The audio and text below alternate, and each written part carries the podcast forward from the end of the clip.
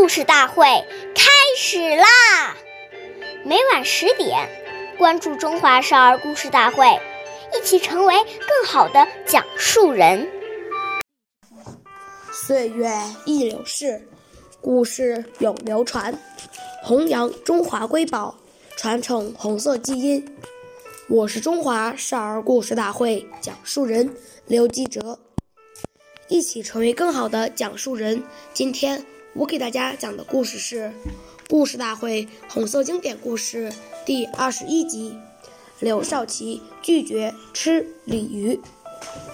今天我们讲一个开国领袖刘少奇爷爷的故事。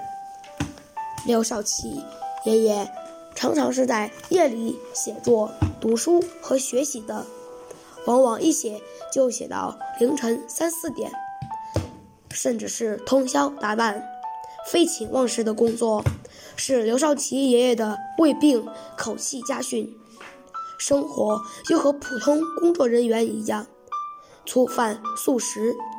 身边的工作人员对刘爷爷非常尊爱，就让后勤科到河里。捉了两条鲤鱼，补补身体。